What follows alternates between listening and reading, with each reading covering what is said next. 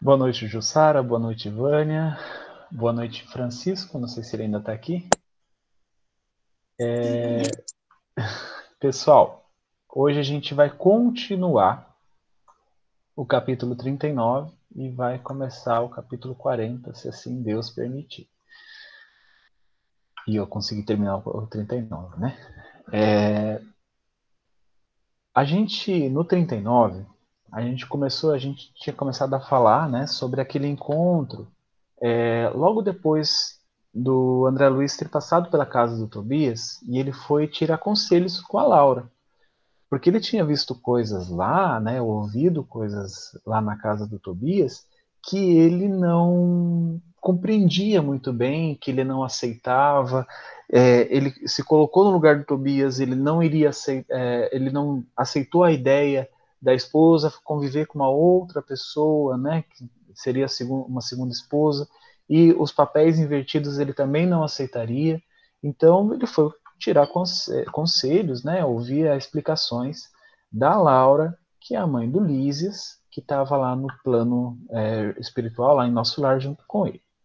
E aí a gente começou a, a, a falar né, sobre a união fraterna, quais são os alicerces dessa união, que a Laura começou a explicar para ele.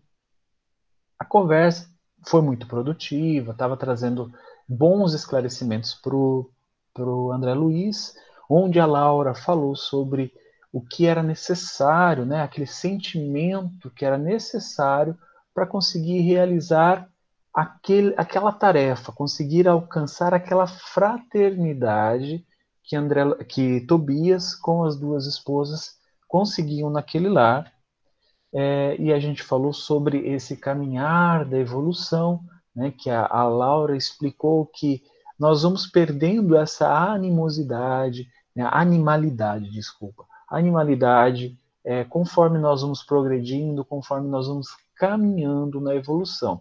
Né? A minha interpretação é uma, uma, uma, um caminhar mais voltado à evolução do corpo físico junto ao corpo espiritual, e também foi comentado dessa questão do desapego e da desmistificação da, das energias sexuais, né, onde a gente começa a deixar isso de lado para é, substituir por uma energia criadora, uma energia mais voltada à fraternidade realmente.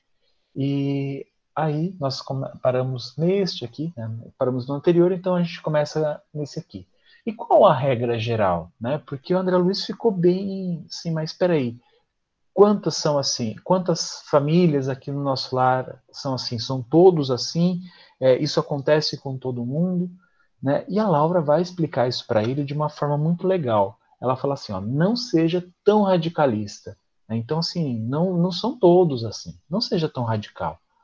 É indispensável seguir devagar, Muita gente pode ter afeição e não ter compreensão. Podem ter aquele, aquele amor incrível, aquele amor que fascina, mas não tem a compreensão necessária. Não, não esqueça que nossas construções vibratórias são muito mais importantes que as da Terra. Na verdade, lá no plano espiritual, essas construções vibratórias é o que rege. Tá? Então, assim, é, onde eu vou estar, com que espíritos eu vou estar conversando, convivendo e trocando energias, isso é, é construção vibratória. É o que eu consigo vibrar, é o que eu consigo emanar. Tá, gente? Eu não estou dizendo nem que eu quero, porque querer é uma coisa muito importante. A vontade, ela dirige todo esse querer, né, essa, essas energias. Mas aquilo que está realmente dentro de mim é o que vai vibrar é o que vai projetar, é o que vai construir. Então, por isso que ela fala isso, que as construções vibratórias são muito mais importantes lá do que na Terra. O caso Tobias é o caso de vitória da fraternidade real por parte das três almas interessadas na aquisição de justo entendimento. Então, ali não é só o Tobias, que é o, o, a, a, o espírito que tem o sentimento de fraternidade real, como ela coloca aqui, alcançado. As três almas ali, as duas esposas e ele, têm esse sentimento adquirido. Né? Quando a gente lembra do capítulo anterior, né, onde uma das esposas fala, né, que se eu não me engano é a segunda esposa que vai reencarnar novamente, vai reencarnar, vai voltar à Terra, porque um antigo marido do passado já reencarnou e eles vão tentar construir matrimônio novamente para alguns resgates, para algum, alguns auxílios ali. Então, é, essa, esse espírito que vai reencarnar, né, essa esposa, segunda esposa que vai reencarnar, que eu, me desculpem, eu esqueci o nome dela, é, ela vai auxiliar muito. Por quê? Porque ela já tem o entendimento da fraternidade real. Então, vai ser um, um espírito que vai reencarnar com provavelmente uma missão de auxiliar. Né? Isso não foi dito no, no capítulo anterior, mas auxiliar aquele é, marido que já tinha reencarnado. Pode falar, Rita. É a Luciana, que ela foi Isso. a segunda esposa do Tobias na Terra, e, e que foi um, um, um, casamento que, segundo a gente estudou, fraternal, não de laços mesmo de amor. Que a Hilda, que, que ficou sendo a esposa do Tobias lá em nosso lar. É, a Luciana, ela acabou é, é, noivando em nosso lar, conhecendo né, o amor desse, é, que tanto é, a gente está aprendendo aqui lá em nosso lar. Legal, legal, isso mesmo. E ela, ela continua falando assim: ó, quem não se adaptar à lei de fraternidade e compreensão, logicamente não atravessará essas fronteiras. Isso quer dizer, é, não vai conseguir constituir uma família como a de Tobias lá em nosso lar é, é claro que isso, como a Laura colocou, é galgando evolução, é construindo isso dentro de nós.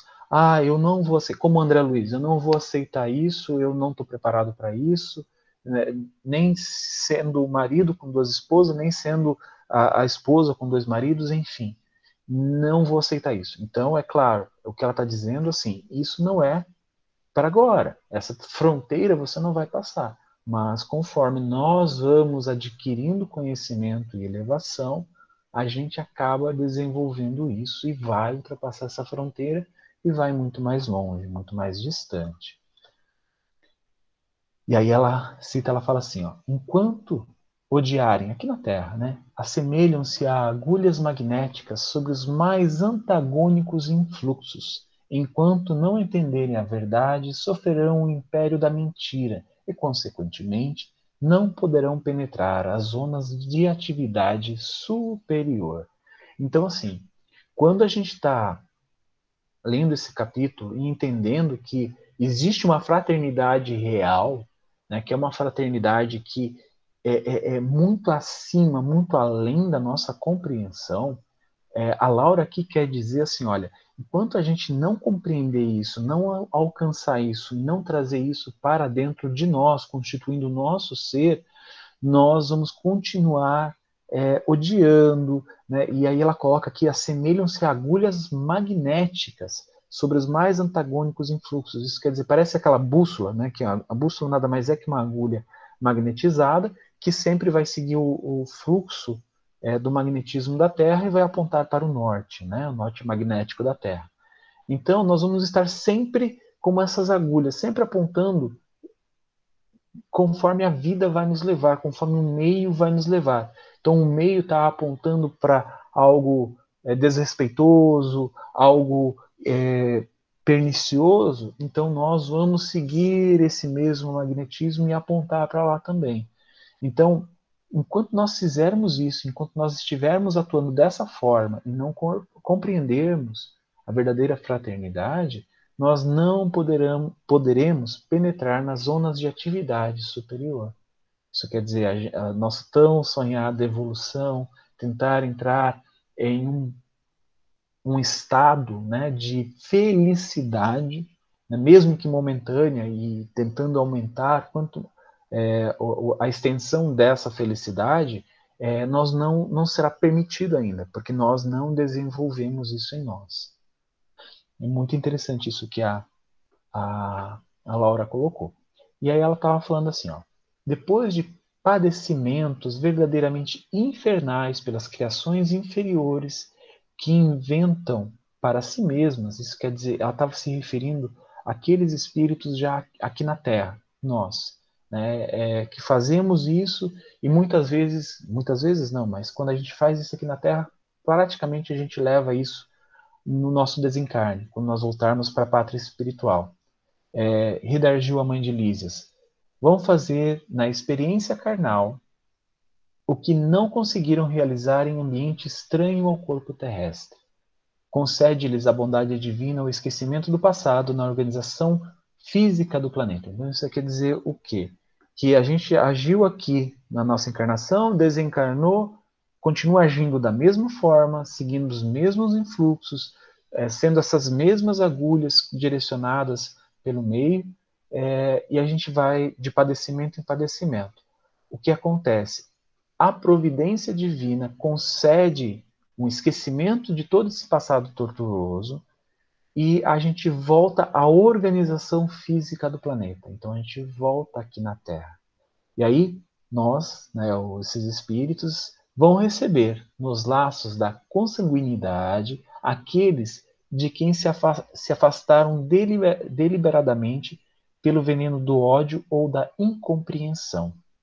Daí se infere a oportunidade cada vez mais viva da recomendação de Jesus, quando nos aconselha imediata reconciliação com os adversários. O alvitre, antes de tudo, o aviso antes de tudo, interessa a nós mesmos. Devemos observá-lo em proveito próprio. Então, esse conselho de Jesus, né, para a gente se reconciliar o mais breve possível com aqueles inimigos né, é, que estão conosco é justamente para isso, porque a gente não tenha né, é, é, que levar para o plano espiritual é, essas coisas ruins, essas coisas que marcam a nossa existência, o nosso perispírito, e vão trazer uma série de problemas para a gente depois, se preciso for, até voltar em uma nova encarnação, é, para tentar resgatar com aquelas pessoas que nós tivemos dificuldade, com aquelas pessoas que nós agredimos, nós ferimos aqui na terra. Por isso Jesus aconselha, é, é, reconcilia-te com teu inimigo enquanto está na caminhada com ele, porque depois pode falar, Rita. É, eu acredito também, Ju, que é a máxima que a gente sempre escuta, mas a gente é, acha que compreende porque nós viemos, reencarnamos com esses nossos é, inimigos, ou até com os nossos algozes, e a, a, maioria das vezes a gente, né, foi o algoz, justamente porque a gente precisa é, lembrar que o que o amor nos liberta, né, como você trouxe aí na mensagem anterior da mãe de Lísias, o ódio, o, o apego, todos esses sentimentos que não nos, nos é, engrandecem nada, como Espírito Eterno, eles nos fazem justamente ficar preso nessas coisas que não é o que o Cristo nos pede. Né? Então, eu acredito que quando, principalmente que a gente reencarna nos nossos laços de família, justamente para que a gente comece essa prática da verdadeira fraternidade. Só que, né, a maioria das vezes a gente se confunde um pouco, se atrapalha e acaba ficando tanto apegado aos nossos filhos, né, aos nossos pais. Mas esse é o exercício que nós precisamos praticar da verdadeira fraternidade, que é amar sem posse.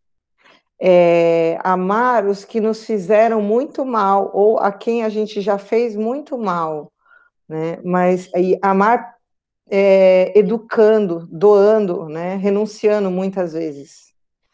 Porque isso foi o exemplo que o, do Cristo, né, para a gente na Terra, durante a passagem dele. É, e fazendo um jabá aqui, amanhã à noite eu vou, vou ser o palestrante da noite, né? E eu vou falar sobre os novos samaritanos. Então eu vou fazer referência à passagem, à parábola, né, que Jesus conta a um doutor da lei dos, do bom samaritano. Então, isso que a Rita falou, né, da gente aprender essa fraternidade, é, com essa parábola, Jesus queria mostrar quem são os nossos verdadeiros irmãos. Né? Então, a nós, essa compreensão de quem eu devo amar, né, de quem eu devo é, cuidar, de quem eu devo ter uma compreensão fraternal, É óbvio que a gente tem uma ligação maior com a nossa família e muitas vezes uma obrigação, é um vínculo espiritual muito maior. Né? Quase certeza disso. Né? Que a gente ofendeu no passado, teve problemas no passado e está aqui para novamente exercitar a paciência, exercitar a, a, compreensão, né? Porque é muito mais fácil a gente exercitar a paciência, a compreensão com os nossos familiares do que exercitar a paciência e compreensão com uma pessoa que está distante da gente, né, que está que só frequenta a mesma casa que a gente, uma pessoa do trabalho. Então isso é muito importante. E amanhã à noite, é, como eu falei, né, um jabá, amanhã à noite eu vou falar um pouco sobre isso. Mas continuando aqui, voltando para o nosso lar, né, é, ela continua falando assim, ó, eu achei muito bonito isso. Há muitos espíritos que gastam séculos tentando desfazer animosidades e antipatias na existência terrestre e refazendo-as após a desencarnação. Gente, quando eu li isso, eu falei, meu Deus. Né? Porque a gente acha que, que assim, eu, eu tinha essa compreensão infantil. Que a gente está aqui na Terra, aqui a gente vai errar, vai fazer um monte de besteira, vai cometer a, a, as nossas nossos deslizes. Mas eu desencarnei, não vou contrair mais nenhum débito. Por quê? Porque eu já vou estar com visão espiritual, já vou estar com compreensão espiritual e os meus únicos problemas são aqueles que eu deixei na encarnação passada aqui na Terra. Ela está dizendo o contrário. Ela está dizendo que muitas vezes aqui na Terra a gente constrói algo muito bonito, a gente tem uma, uma convivência na família que foi muito legal, uma convivência com o, o, o pessoal do nosso trabalho que foi muito produtiva, que eu não despertei ódio, que eu não despertei rancor, foi uma, sabe aquela aquela encarnação maravilhosa, linda que a gente lê em novelas? Bom, ou propaganda de, de margarina, né? Ou, mais ou menos isso. Só que aí quando, quando a gente desencarna lá no plano espiritual, a gente refaz antipatias, animosidades, lá no plano espiritual, quando eu achei que não, não aconteceria mais.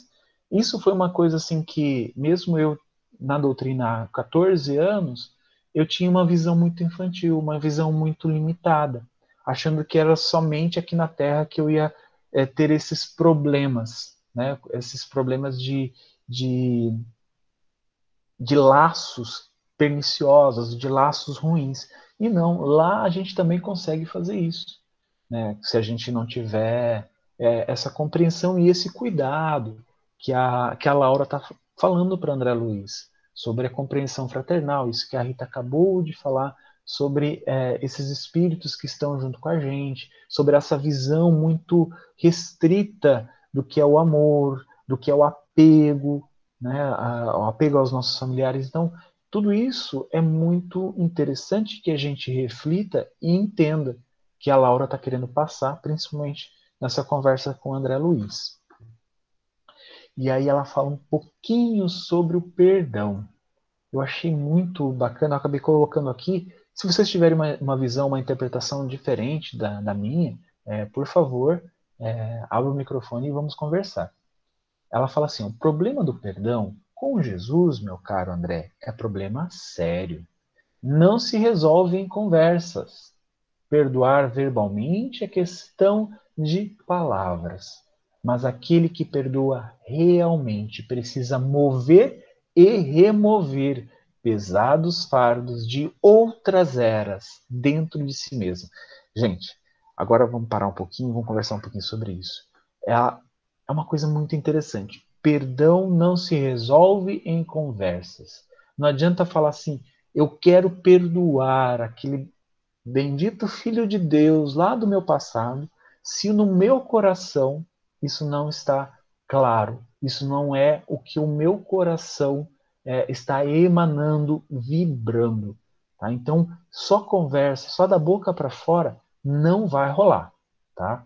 E aí o que ela está falando aqui, ó, precisa, você quer perdoar mesmo? Você vai precisar mover e remover. Então, assim, pode ter um fardo enorme na sua frente, muitos problemas, muitas dificuldades. Você vai ter que mover tudo isso para enxergar o teu irmão e principalmente remover dentro de si esses pesados fardos, essas coisas que nos levam ou nos estacionam naquela questão de pensamentos, de energias, de criações mentais muito ruins. E aí ela fala assim, e muito legal essa, de outras eras. O que a gente mais vê assim em câmara, câmaras de auxílio na, nas casas espíritas são desafetos do passado, desajustes do passado, inimigos do passado, ofensas do passado, ali se manifestando, querendo, cobrando é, explicações, vamos dizer assim, né? É, não, essa pessoa me fez mal, eu quero que ela sofra também. Então, é uma questão muito difícil de você lidar com um espírito que não entende esse valor do perdão, que não entende qual é a extensão é, das suas atitudes, o que aquela atitude vai trazer de ruim para ele mesmo e desencarnado, tá gente? É um espírito que pode ter uma visão mais ampla, né? Como eu falei, né, no, uh, que eu tinha essa impressão e que talvez não ia obter mais débitos. Não, gente, obtém muito mais débito, principalmente se não levar essa questão do perdão é, a sério em nossas vidas. É, a gente sempre fala, né? Eu acho que até eu coloquei aqui né, que o, todo espírita é, ele sabe o que significa caridade na compreensão de Jesus.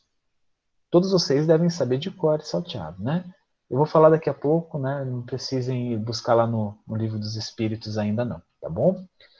Deixa eu só continuar aqui. Ju, Pode falar, Rita. Queria fazer um adendo, que eu acho que, é, na minha interpretação, é, eu concordo com a sua também, mas eu queria acrescentar um, um, um ponto, que eu acredito que a Laura quis nos mostrar, que a questão do perdão é uma coisa, porque assim, quando a gente fala em perdão, é uma coisa que realmente nos machucou assim profundamente, não é essas briguinhas que a gente tem, né? Isso é mágoa, é diferente. É, é, melindre, mas o perdão é aquela coisa que te corrói, aquela coisa que dói. E aí é, eu acredito que ela, quando ela fala em que precisa mover e remover pesos é, pesados fardos de outras eras dentro de si mesmo, eu acredito que ela nos mostra a necessidade do, de fazer o autoconhecimento. Por que, que eu estou com esse sentimento por uma, é, é, por uma experiência que eu tive com o Juliano? O que, que tem dentro de mim que, que faz com que eu fique com esse ódio do Juliano? Então, assim, eu acho que a gente só consegue perdoar de fato quando a gente percebe em nós mesmos as mesmas dificuldades, normalmente, que a pessoa que nos causou essa dor é, tem, ou quando a gente percebe uh, o quanto a gente ainda está distante né, do que a gente precisa ser, ou o quanto a gente é, tem de erva daninha, de, trazida de outras encarnações, de experiências dentro da gente que fez com que a gente remoesse é, essa, esse ódio por tanto tempo, às vezes. Então, eu acho que é isso que ela nos pede também, que a gente, para a gente perdoar de fato, a gente precisa se conhecer, conhecer os nossos, as nossas limitações, porque só assim a gente vai entender que o outro tem limite também, tem as suas limitações, né? E é muito interessante isso, né? Porque é, essas ervas daninhas que são que começam a crescer dentro de nós começam a se espalhar. Então, quando a gente não remover elas e não identificar, primeiro, né, identificar que elas estão lá com autoconhecimento, é muito difícil removê-las. Então, essa essa questão do autoconhecimento é fantástica e é o que a maioria dos espíritos recomenda a cada um de nós encarnados. reconhecer, conhecer a si mesmo, olhar para dentro de si. É, Continuando.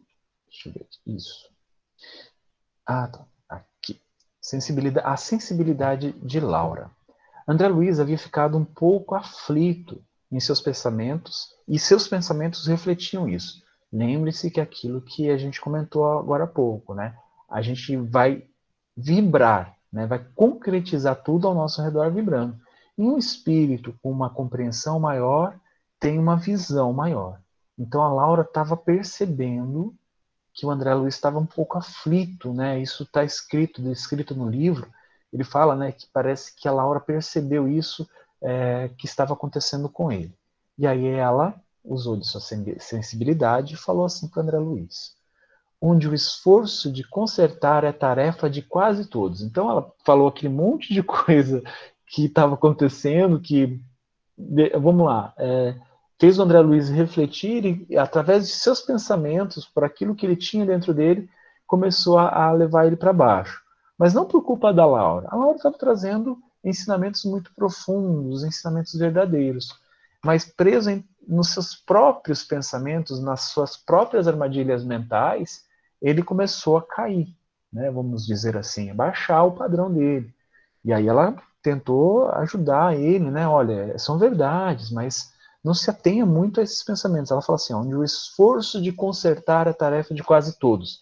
Então, olha, mesmo que a gente tenha feito, você tenha feito um monte de coisas e os seus pensamentos, a sua vivência mostra e está trazendo para você um pouco, cobrando isso de você, e você cobrando isso de você mesmo, o esforço de consertar é tarefa de quase todos. Todos aqui, né, principalmente, a gente tem que compreender isso. Estando na, na Terra, estando no planeta Terra, tem que consertar alguma coisa.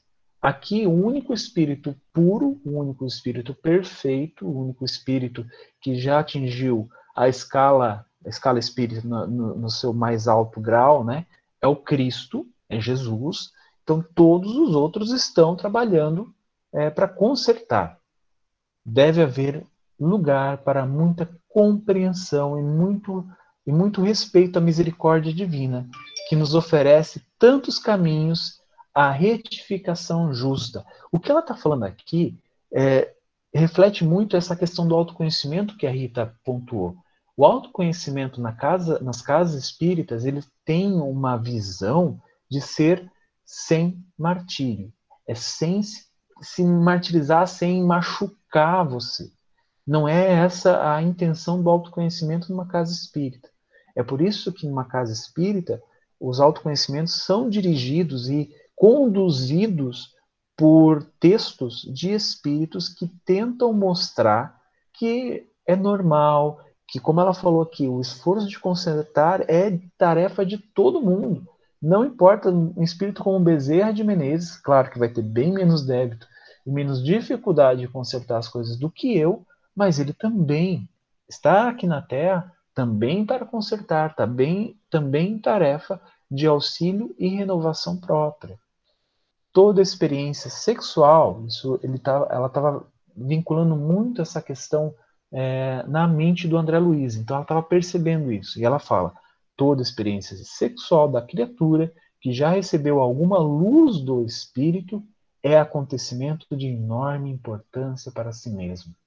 Então, é claro, essa força criadora, ela tem uma responsabilidade, né? ela, ela traz junto com a sua força criadora que ela tem, ela traz muita responsabilidade.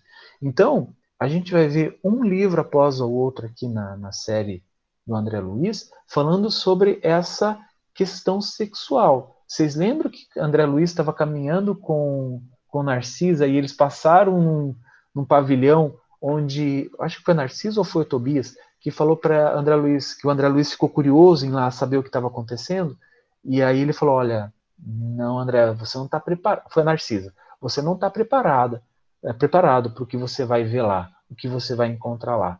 Então, é, essa, essa questão sexual que ela traz aqui, a gente vai ver no decorrer de toda a série. Tanto que tem um livro dedicado unicamente a isso, tá? Que é Sexo e Vida? Sexo e Destino? Sexo e Destino. Sexo. Sexo e Vida é do Demônio. Eu acabo confundindo aqui. Mas, continuando. É por isso que o entendimento fraterno precede a qualquer trabalho verdadeiramente salvacionista, compreensão da fraternidade Ainda há pouco tempo, ouvi um grande instrutor do Ministério da Elevação assegurar que, se pudesse, iria materializar-se nos planos carnais a fim de dizer aos religiosos em geral que toda caridade, para ser divina, precisa apoiar-se na fraternidade. Bom, gente, agora aqui eu achei importante pontuar. Como eu falei para vocês, todo espírita sabe, né? É, foi uma pergunta do livro dos Espíritos, que eu esqueci qual foi, mas Kardec perguntou: como Jesus compreende a caridade? Como a gente deve compreender a caridade conforme Jesus a entende, a compreende? Aí ele fala uma, é, três palavrinhas, né? Os, os Espíritos falam: indulgência, benevolência e perdão, né? Então, é, indulgência para com as faltas alheias, benevolência para com todos e o perdão de todas as ofensas. Então, isso é dessa forma que Jesus compreende a caridade. Então, você vai ter que ter, é, né, a gente vai ter que ter indulgência, benevolência e perdão é, apoiadas na fraternidade, apoiadas naquilo que a Rita falou sobre a questão de todos irmãos, de todos serem parte do nosso do nosso, do nosso convívio. E amanhã eu vou falar um pouco sobre quem são os nossos irmãos. Né? Então, toda essa caridade que ela está colocando aqui, né, e esse instrutor, ele gostaria de falar: olha, gente, toda a caridade, toda a indulgência, a benevolência, o perdão que a gente está falando há séculos para vocês, tudo isso tem que ser apoiado na fraternidade. Senão, vai, vai travar tanto a nossa, a, a, o caminhar de vocês. Então, eu achei isso muito interessante a gente trazer e, e, e foi pontuado pela Laura. Bom, é, eu terminei o capítulo 39. Alguém gostaria de comentar? Teve uma interpretação diferente, ou uma pergunta, uma dúvida? Senão eu vou pro, começar o 40, que é quem semeia, colherá. Não? Não, Ju, eu estou tentando falar, então. achar aqui na revista Espírita, mas eu não encontrei, preciso.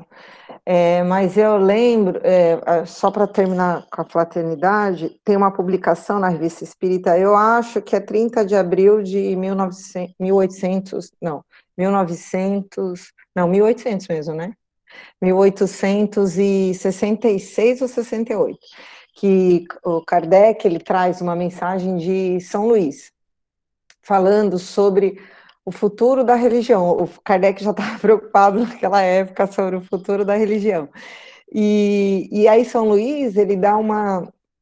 fala um monte de coisa, mas o que ele fala resumidamente é que o futuro será que não, é, no mundo existirá uma só religião, né? se é que, se, que podemos falar, chamar de religião, mas que será a fraternidade né, onde todos comungarão do, do, mesmo propósito do que é se amar e, né, e entender que são todos filhos de Deus.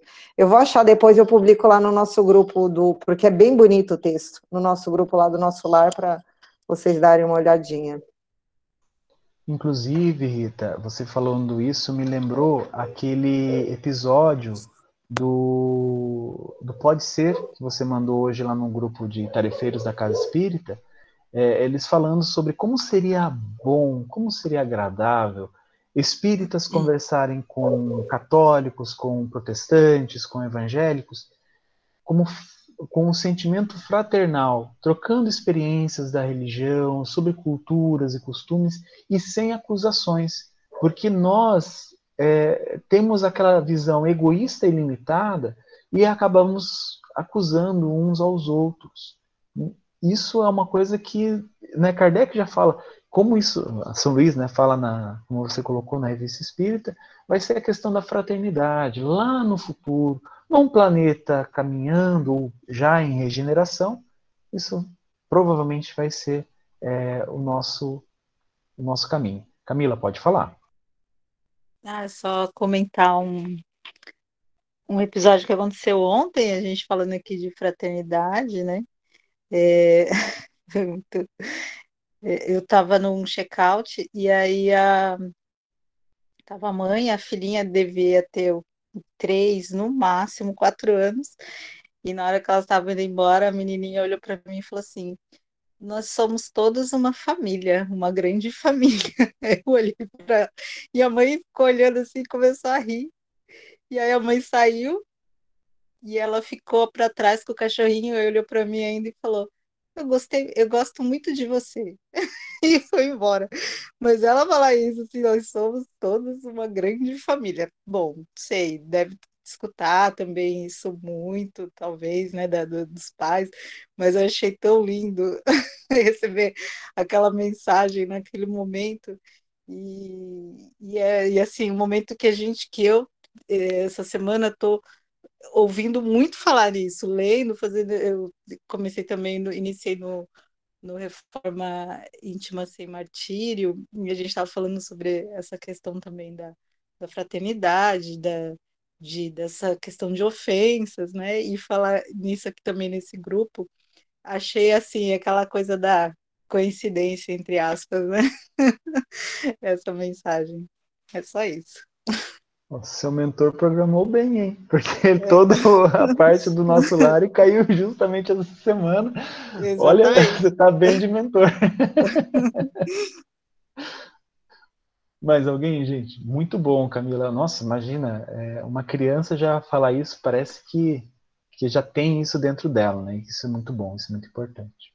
Bom, gente, então, continuando aqui, quem semeia colherá. Esse é um capítulo muito legal, né, que esse capítulo anterior, o 39, com certeza essa, essa conversa com a Laura preparou bastante o André Luiz para esse acontecimento do, do, do capítulo 40. Né? E, e aí é, ele relata né, que ele não sabia explicar a grande atração é, pela visita ao departamento feminino das câmaras de retificação falei a Narcisa do meu desejo prontificando, é, prontificando-se ela a satisfazer-me. Então, assim, ela concordou, né? Fala assim, não, está é, na hora mesmo, acho que você precisa. E aí ela fala assim, ó, quando o pai nos convoca a determinado lugar, disse a Narcisa bondosa, é que lá nos aguarda alguma tarefa. Cada situação na vida tem finalidade definida. Não deixes de observar esse princípio em suas vidas aparentemente casuais. Aqui é um ensinamento para a gente, tá? É, com certeza, se a gente for chamado a um lugar, nós temos lição para aprender lá. Gente, a gente não pode ter o pensamento infantil, né, como espíritas, como é, agora estudiosos da doutrina que somos, é, a gente ter essa visão de que, não, beleza, aqui é, é foi um acontecimento casual, foi uma coincidência, né, Camila? Foi algo assim? Não. Não deixe de observar este princípio em nossas vidas, que são é, esses princípios que são aparentemente casuais. Tudo tem, cada situação na vida tem finalidade definida. Gente, nós estamos no planeta de provas e expiações aqui a todo instante. Nós estamos sendo chamados a colocar em prática aqueles princípios que nós já possuímos, nós já aprendemos. Né? Vocês não vão precisar se preocupar em colocar os princípios que um Clarencio possui. Não, a gente ainda não chegou lá. Mas o que eu posso dar de mim agora, os princípios que eu adquiri, tanto de sentimentos, de emoções, de condutas, de moral, e é claro, todo o ensinamento evangélico que é racional, que está dentro de mim, que eu já li, eu sou chamado a cada instante a colocar ele em prática, né? a observar né, nessas coisas que parecem casual. Não, pareceu casual a menina falar aquilo para mim. Pareceu casual é, o estudo do nosso lar trazer isso é, nessa noite. Está parecendo casual que amanhã à noite, numa palestra, vai se falar sobre bom samaritano, sobre fraternidade. Então está parecendo um casual em um monte de lugares. Né? Quem sabe não é casual? Né? E aí, André acaba conhecendo Nemésia, né, que é a, a, auxiliar, que a, a, a, que coordena toda aquela parte feminina nas, das câmaras de retificação. E aí ele relata uma coisa muito legal, né, que o local é, era assim, ó, tinha filas de leitos muito alvos e bem cuidados, exibiam mulheres que mais se assemelhavam a frangalhos humanos. Aqui e ali, gemidos lanceantes a colar angustiosas exclamações.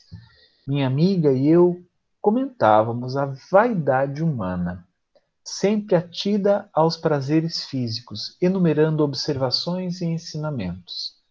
Quando atingimos o pavilhão 7, localizam-se, localizavam-se ali algumas dezenas de mulheres em leitos separados um a um em regular distância, só para descrever como é que era o ambiente lá. A gente vai ver sempre nas obras que a gente vai estudar é, futuramente aqui no, no, no, grupo de estudo, André sempre faz uma visão né, para a gente entender como as coisas funcionam lá, no, no nosso lar. É, estudava eu a fisionomia das enfermas, quando fixei alguém que me despertou mais viva a atenção. Isso é interessante. André olhou e aquilo chamou a atenção daquelas mais de, de, de duas dezenas de mulheres. É, uma chamou a atenção dele. Quem seria aquela mulher amargurada, de aparência original? Velhice que parecia prematura tipificava-lhe o semblante, em cujos lábios pairava um ricto misto de ironia e resignação. Era Elisa, aquela mesma Elisa que conhecera nos tempos de rapaz. Estava modificada pelo sofrimento, mas não podia ter quaisquer dúvidas. Então André Luiz percebeu que era uma pessoa ligada ao seu passado, em um estado, como ele mesmo coloca, deplorável, numa câmara de retificação. É, André Luiz, eu acho que eu não coloquei aqui, mas ele descreve é, é, como é que foi esse, esse encontro, como é que foi essa vivência aqui na Terra com essa mulher, com essa Elisa.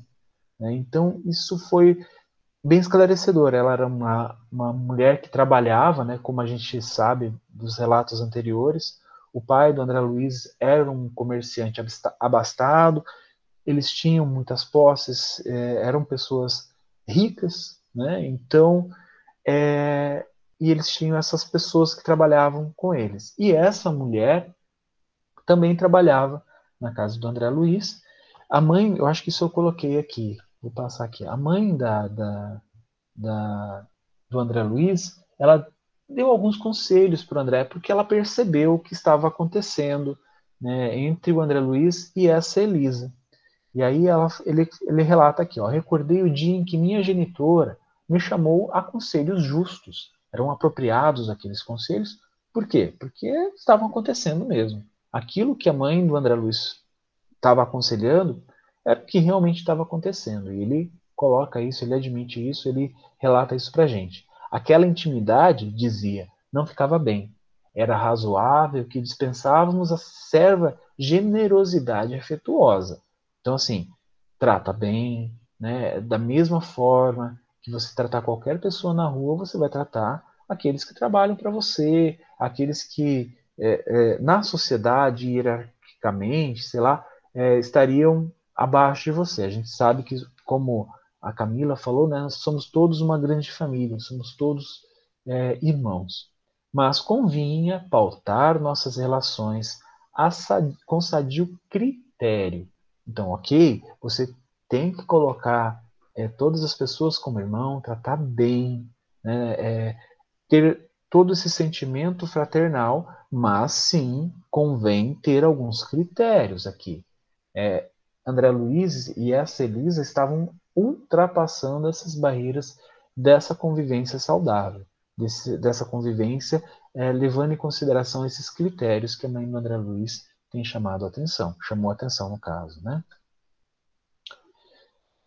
E aí ele, ele constata assim: ó, a minha frente tinha Elisa agora, vencida e humilhada, porque por onde vivera a, miséria, a, a mísera criatura, tão cedo atirada a doloroso capítulo de sofrimentos? De onde vinha? Ah, naquele caso, não me defrontava o Silveira, perto de quem pudera repartir o débito com meu pai. A dívida agora era inteiramente minha.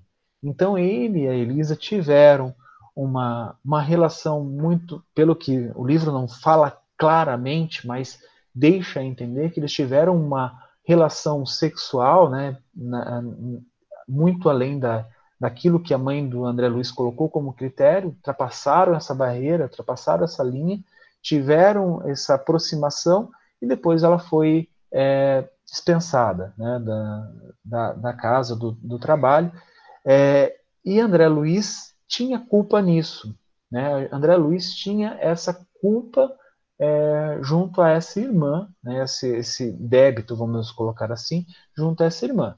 E aí ele fala assim: olha, bem ao contrário do que aconteceu com Silveira, que é, eu dividia o débito ali com meu pai, meu pai estava me influenciando, e a minha mãe, claro, querendo que a gente usasse um pouco de, de, de nossa é, compreensão, da nossa empatia para com o Silveira e sua família, né, com a esposa do Silveira, aqui era única e exclusivamente dele. Ele não podia pensar assim, não, mas meu pai me influenciou nisso. Não. Aqui a dívida, como ele coloca, é inteiramente dele. Então, tudo aquilo que ele fez aquele espírito passar, fez aquele espírito sofrer, era é, ligado a ele.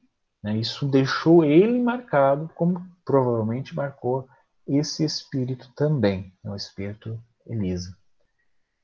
E aí, é, depois de, de, perceber isso, né, visualizar isso, relembrar isso e nos contar isso no livro, é, o André ele relata o seu martírio interno para Narcisa, aquela abnegada amiga dele, orientadora dele. E aí, quando ele começa a falar, a Narcisa já fala assim: ó, não precisa continuar. Adivinhe o epílogo da história. Não se, não se entregue a pensamentos destrutivos. Né?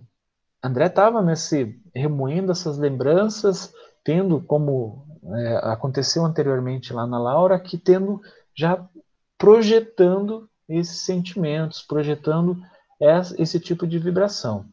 Conheço seu martírio moral, de experiência própria.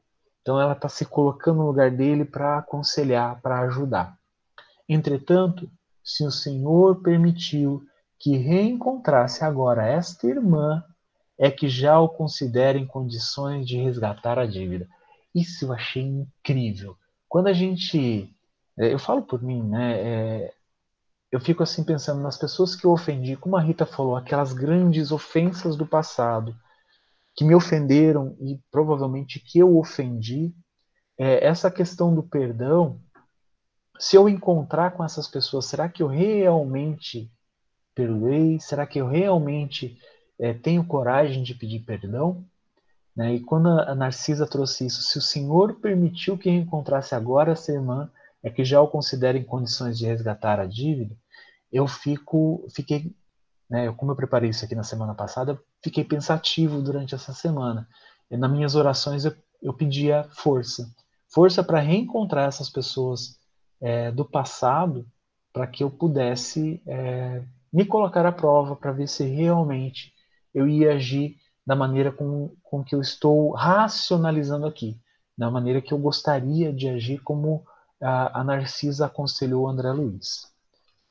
E aí, é, ele, André Luiz chega junto a Elisa e começa a atendê-la como se fosse é, um auxiliar, a, ajudando a qualquer uma daquelas outras irmãs que estava lá nos leitos.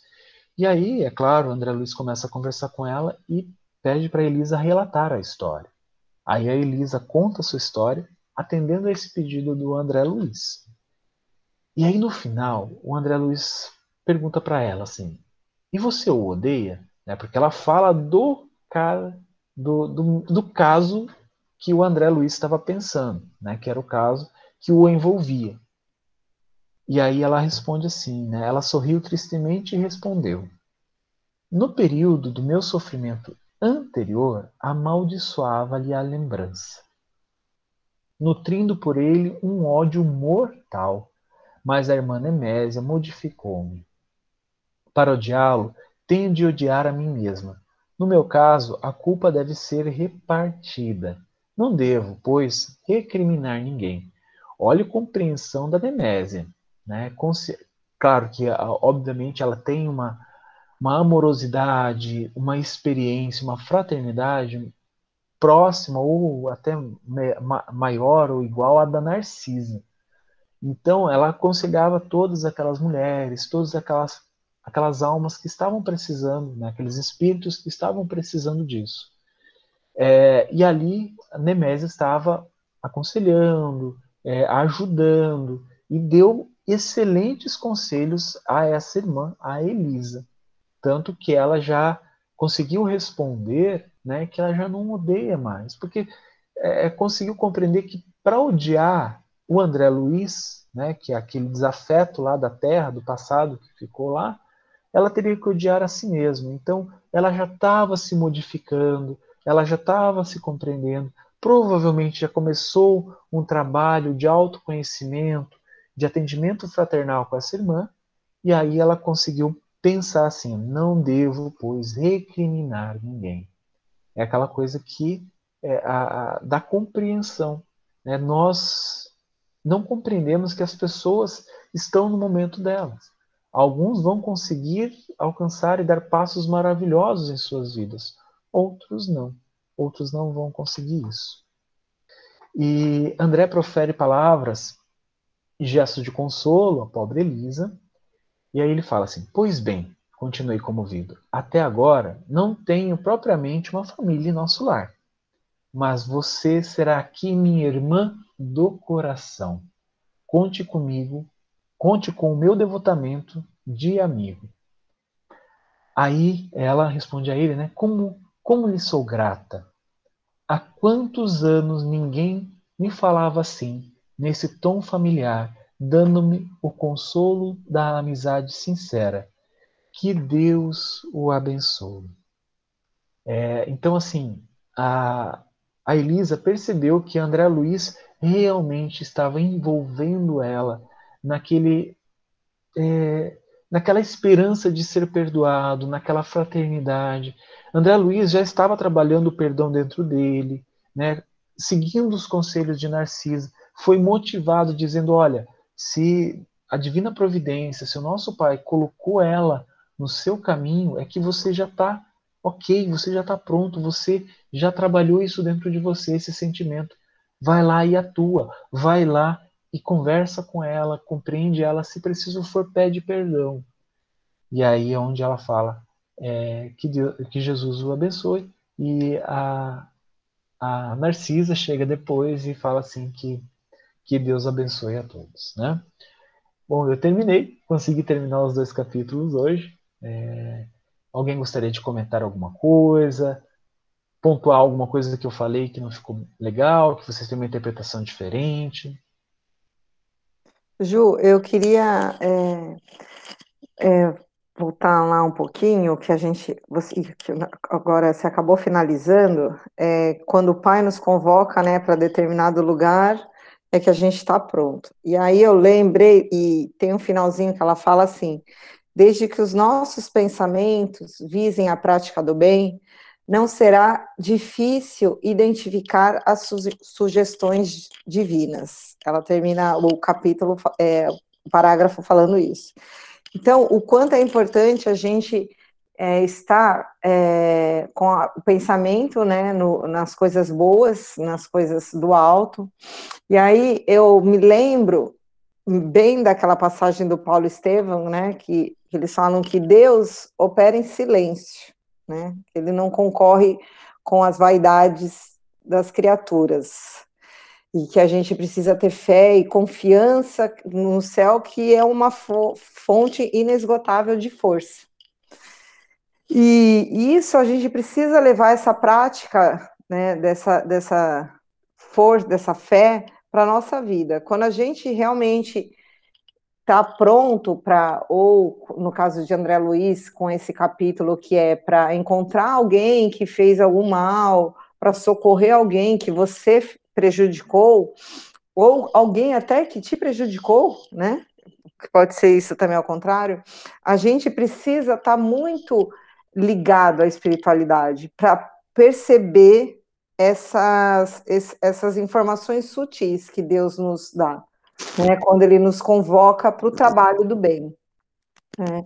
E isso a gente precisa deixar o nosso egoísmo e a nossa vaidade de lado, para que a gente consiga compreender mesmo os sinais divinos de, de auxílio ou de convocação de trabalho. Acho que gostaria de compartilhar uma experiência minha, assim, íntima, até que algumas aqui também já, já, já tive a oportunidade de falar, mas isso que a Rita colocou, eu, eu tive essa, essa sensação, essa, essa experiência, né, de, de, de conseguir é, de conseguir perceber, talvez, assim, essa, essa, essa sugestão de Deus para mim, essa, essa foi através de uma intuição mesmo muito forte.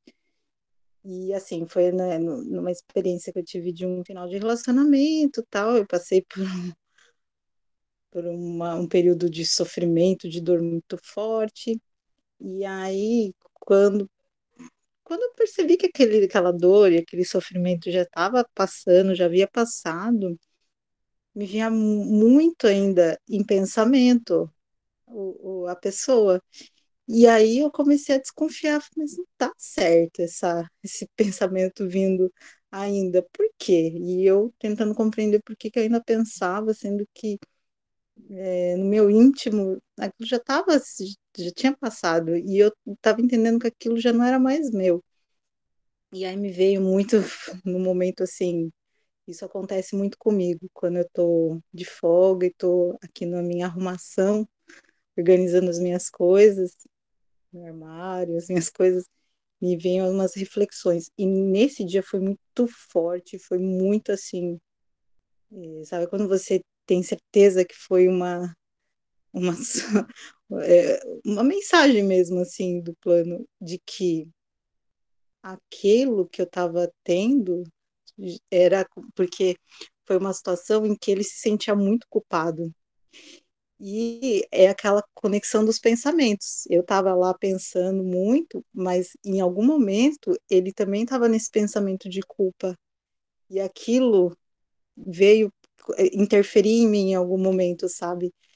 E a sugestão era para que eu tivesse a oportunidade, eu tive a oportunidade de, de, logo depois quando eu encontrei, encontrei na mesma semana, de chegar e falar assim para ele, se em algum momento tivesse, viesse algum sentimento de culpa, e se ele pensasse comigo, em mim, em, em culpa, assim, era para ele é, mudar, tentar mudar esse pensamento e, e fazer uma oração e parar de pensar imediatamente. Falei, faz isso, para de não sinta culpa, porque eu tenho a sensação de que está refletindo em mim também. Então foi muito forte, assim, eu tenho uma certeza muito grande, sendo que isso melhorou depois dessa conversa. Ele não falou nada, ele falou poucas coisas, gaguejando até, mas eu sentia no olhar dele a sensação de alívio de eu ter falado isso, sabe? E, e a sensação de alívio que me deu também, porque depois disso parece assim, se dissipou todos os pensamentos. Foi assim, sumiu. Que bacana. E... É exatamente isso, assim, é uma, é, o perdão é uma libertação, né? E quando você falou isso para ele, com certeza ele ele tirou esse peso, né? Como se a, perdoou, a, né? Também que é, é importante, né? Como a, a, a Laura falou, né, tirando esse fardo de dentro de, dele, né, esse fardo pesado, e movendo esse fardo também. Isso é muito importante. Bom, gente, a gente chegou ao final, 20 e 31. É... Quem gostaria de fazer a prece?